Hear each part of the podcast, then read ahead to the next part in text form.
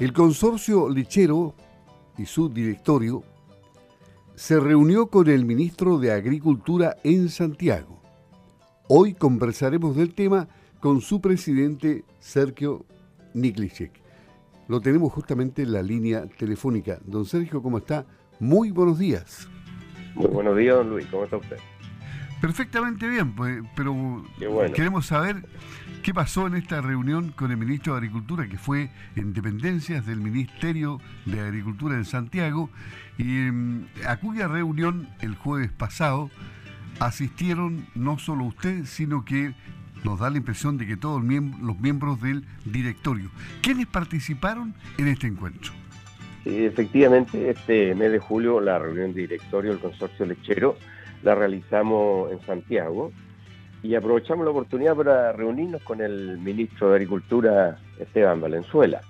Bueno, y además del gerente y yo como presidente, participó todo el directorio del, con el ministro. Entonces fue una delegación bastante numerosa, éramos 12 o 13 personas. En ese directorio, perdón, en ese directorio están reflejados muchos gremios del país, ¿no?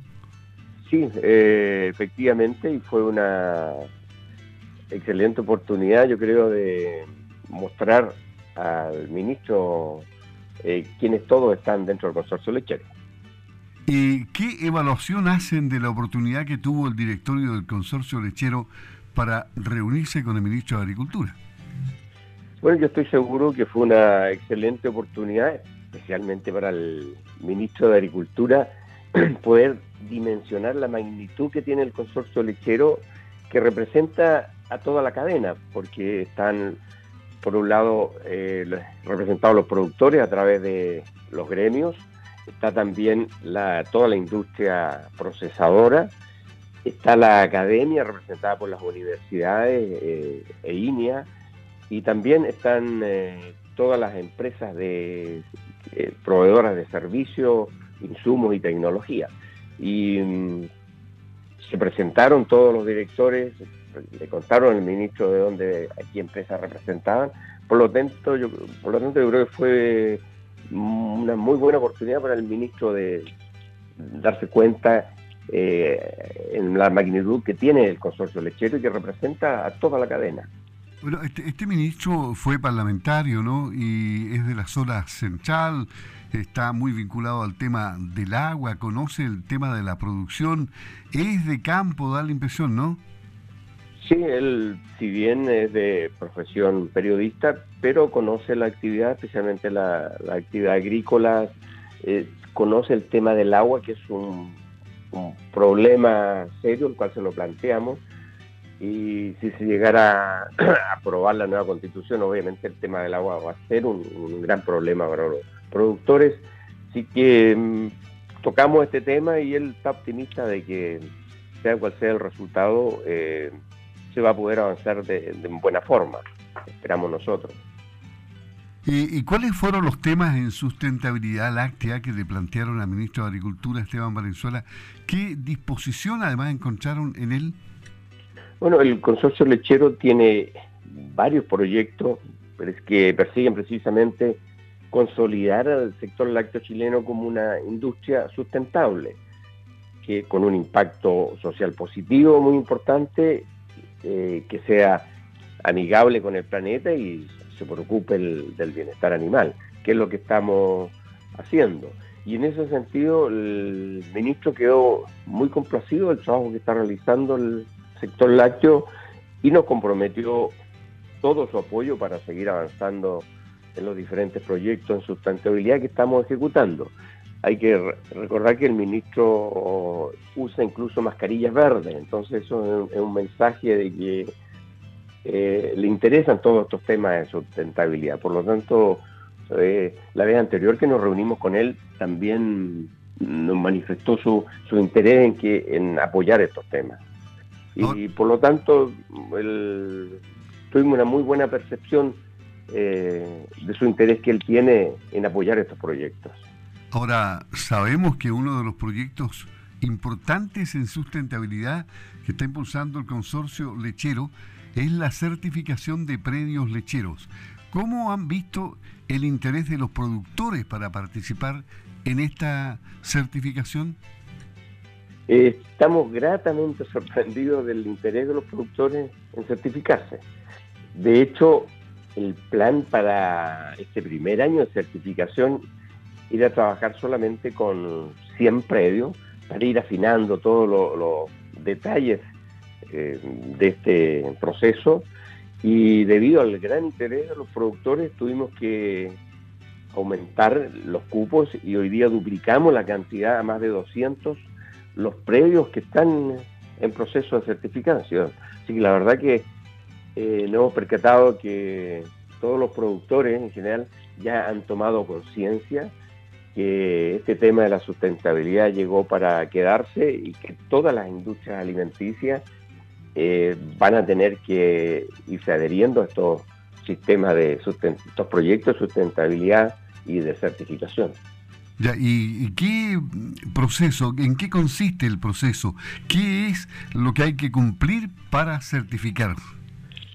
Claro, esto eh, hay algunos eh, requerimientos base de cosas que hay que eh, cumplir, pero en general es electivo. El, cada productor va eligiendo dónde avanzar, porque estos son de proyectos de largo aliento y para ir, hay que ir renovando las certificaciones y de a poco se van a ir agregando más eh, requerimientos. Obviamente está, están los temas económicos, del manejo económico, porque cualquier eh, empresa tiene que ser rentable. Están el aspecto social, que se refiere a las personas que trabajan en las explotaciones y al entorno también que de, de las comunidades o personas que viven. Y finalmente está toda la parte ambiental. Eh, porque este planeta tenemos que protegerlo, ya se le ha hecho mucho daño los últimos 100 o 200 años y hay que ser amigables con, el ambiente, la biodiversidad, dar todo el manejo de fertilización, de purines, agua, energía, o sea, todo lo que está relacionado con la protección del medio ambiente. Ok. Y mm, volviendo a lo del ministro, ¿Qué les expuso el ministro Valenzuela respecto a la participación de la agricultura familiar campesina en los proyectos de sustentabilidad? Porque eh, ellos orientan hacia los pequeños agricultores, o sea, la agricultura familiar campesina, su mayor acción, ¿no? Sí, este es un tema muy relevante hoy día para pues, la autoridad de este gobierno y el ministro la vez anterior ya igual no insistió en eso y, en esta oportunidad de nuevo nos solicitó que en nuestros proyectos de sustentabilidad también incorporemos a los pequeños productores. Y es así como quedó muy sorprendido cuando le informamos eh, que en el proyecto de certificación de predios lecheros que estamos ejecutando ahora, ya están participando 50 predios de la agricultura familiar campesina. Y esto que también importante para nosotros ha sido gracias al enorme apoyo que han tenido por parte de los servicios agropecuarios de las diferentes industrias procesadoras. Entonces estamos muy contentos de, la preocupación que han tenido la industria de apoyar no solamente a los productores medianos y grandes, sino también de apoyar con sus equipos técnicos a los productores de la agricultura familiar campesina. Bueno, y hay, un tema que a ustedes los tiene preocupados y que lo, están mirando hacia el año 2025. ¿Qué está pasando con la Cumbre Mundial de la Leche del año 2025 que se va a realizar justamente en Chile? ¿Qué invitación le hicieron al ministro? Porque siempre los ministros de Estado de cada país están presentes, o sea, los ministros de Agricultura. Sí. Sí, bueno, esto también fue una de las razones de concertar esta reunión con el ministro y con todo el directorio, porque la, cumbre mundial de la Federación Internacional de Lechería, o IDF, como, la, como hablamos habitualmente, esta se realizará en Chile el 2025 y es un mega evento donde todo el sector lácteo chileno estará comprometido con su organización lo cual también incluye el Ministerio de Agricultura. Y por cierto, el ministro comprometió todo su apoyo, porque la IDF o la, Federación Internacional de Lechería en Chile está representada por el Ministerio de Agricultura y el Consorcio Lechero. Son, somos los que representamos la IDF en Chile. Por lo tanto, eh, el Ministerio y el Ministro tienen una responsabilidad importante de, apoyar en su organización y de hecho así se comprometió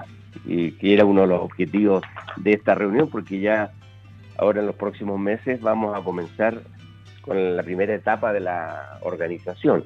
Es un evento donde esperamos o van a, no esperamos, sino que estamos seguros que van a llegar más de mil, mil doscientos especialistas eh, en lechería de todo el mundo. Y eso es una gran vicina para nuestro país y así tiene que entenderlo el Ministerio. Ahora, ya se supone que para el año 2025 no habrá problemas de aforo todo esto, ¿no? Hay ah, que ser pitonizo en todo caso. claro, eso esperamos. Esta, eh, este Congreso Mundial nosotros lo íbamos a organizar el 2021 ya veníamos trabajando un par de años y lo con tiempo, cuando ya vimos que esto se venía complicado, lo suspendimos y postulamos de nuevo para el 2025. Afortunadamente lo hicimos así porque la gracia de un evento de esta magnitud es son los visitantes que llegan a nuestro país, conocen nuestra realidad, podemos hacer muchos contactos, intercambian conocimientos, ideas, lo cual eh, si se hace vida vía virtual pierde todo su, su propósito. Ah, claro. Bueno, eh, esperemos que tengan nuevas citas con el Ministerio de Agricultura, con el Ministro de Agricultura y que se vaya avanzando en, certezas particularmente para que el agro pueda trabajar con un horizonte más o menos claro, don Sergio.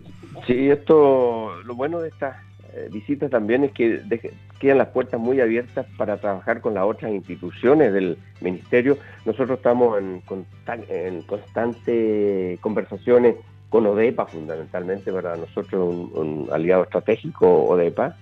Y bueno, eh, estas reuniones con el ministro apoyan eh, nuestro trabajo de, manera importante.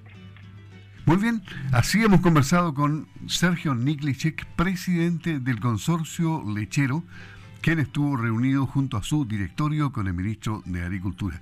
Muchas gracias, que esté muy bien, buenos días. Gracias a usted, don Luis, muy buenos días.